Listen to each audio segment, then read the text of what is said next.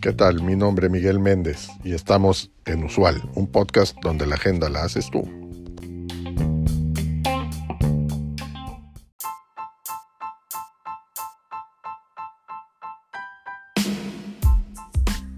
En el entorno empresarial actual, en constante cambio y cada vez más complejo, las compañías enfrentan una amplia gama de riesgos. Algunos de ellos, eh, pues que son más relevantes, incluyen la ciberseguridad. Los ciberataques se están volviendo más sofisticados y frecuentes y pueden tener un impacto devastador en las empresas. En el año 2021, el costo promedio de una brecha de datos fue de 4.24 millones de dólares. Es el promedio de cada uno. En segundo lugar encontramos los desastres naturales, como huracanes, inundaciones y terremotos, que todos ellos pueden causar daños significativos a las organizaciones y a la infraestructura. También en el año 2021 Estados Unidos experimentó 20 desastres climáticos con pérdidas que superaron los mil millones de dólares cada uno.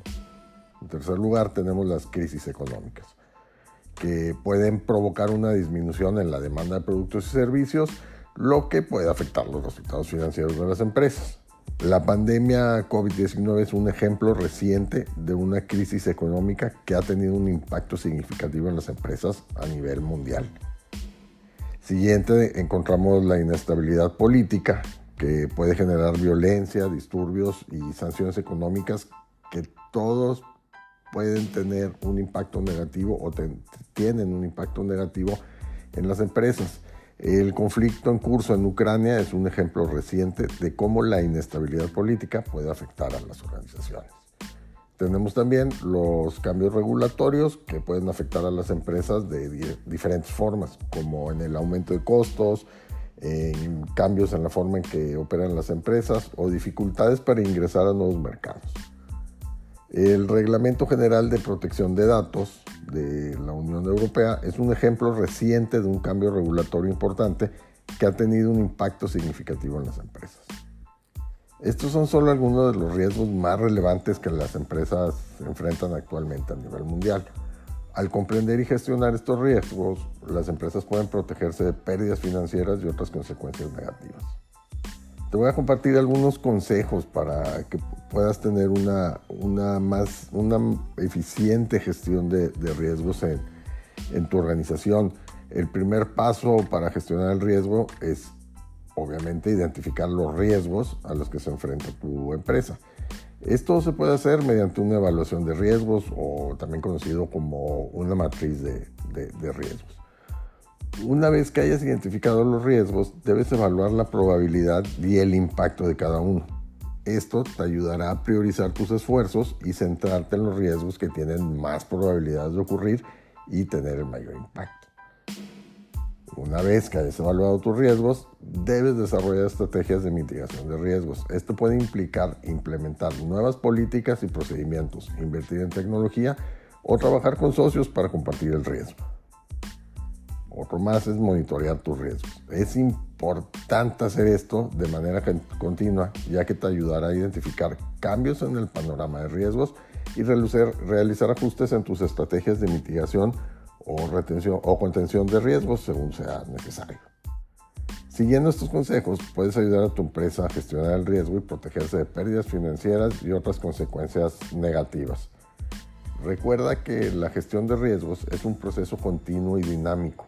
A medida que cambian las circunstancias del entorno empresarial, es importante adaptar y actualizar tus estrategias de mitigación de riesgos. Además, Considera la posibilidad de contar con un equipo dedicado a la gestión de riesgos en tu organización.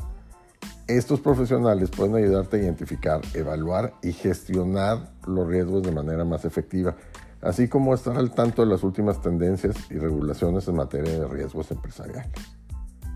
No olvides que cada empresa es única y enfrenta riesgos específicos según su industria, ubicación y otros factores.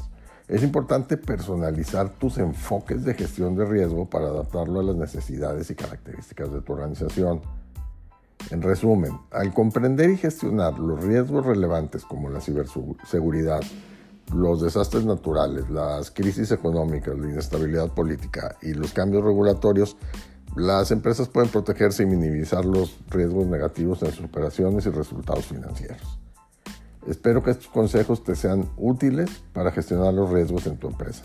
Recuerda que estar preparado y ser proactivo puede marcar la diferencia cuando se trata de enfrentar y, superar los desafíos empresariales.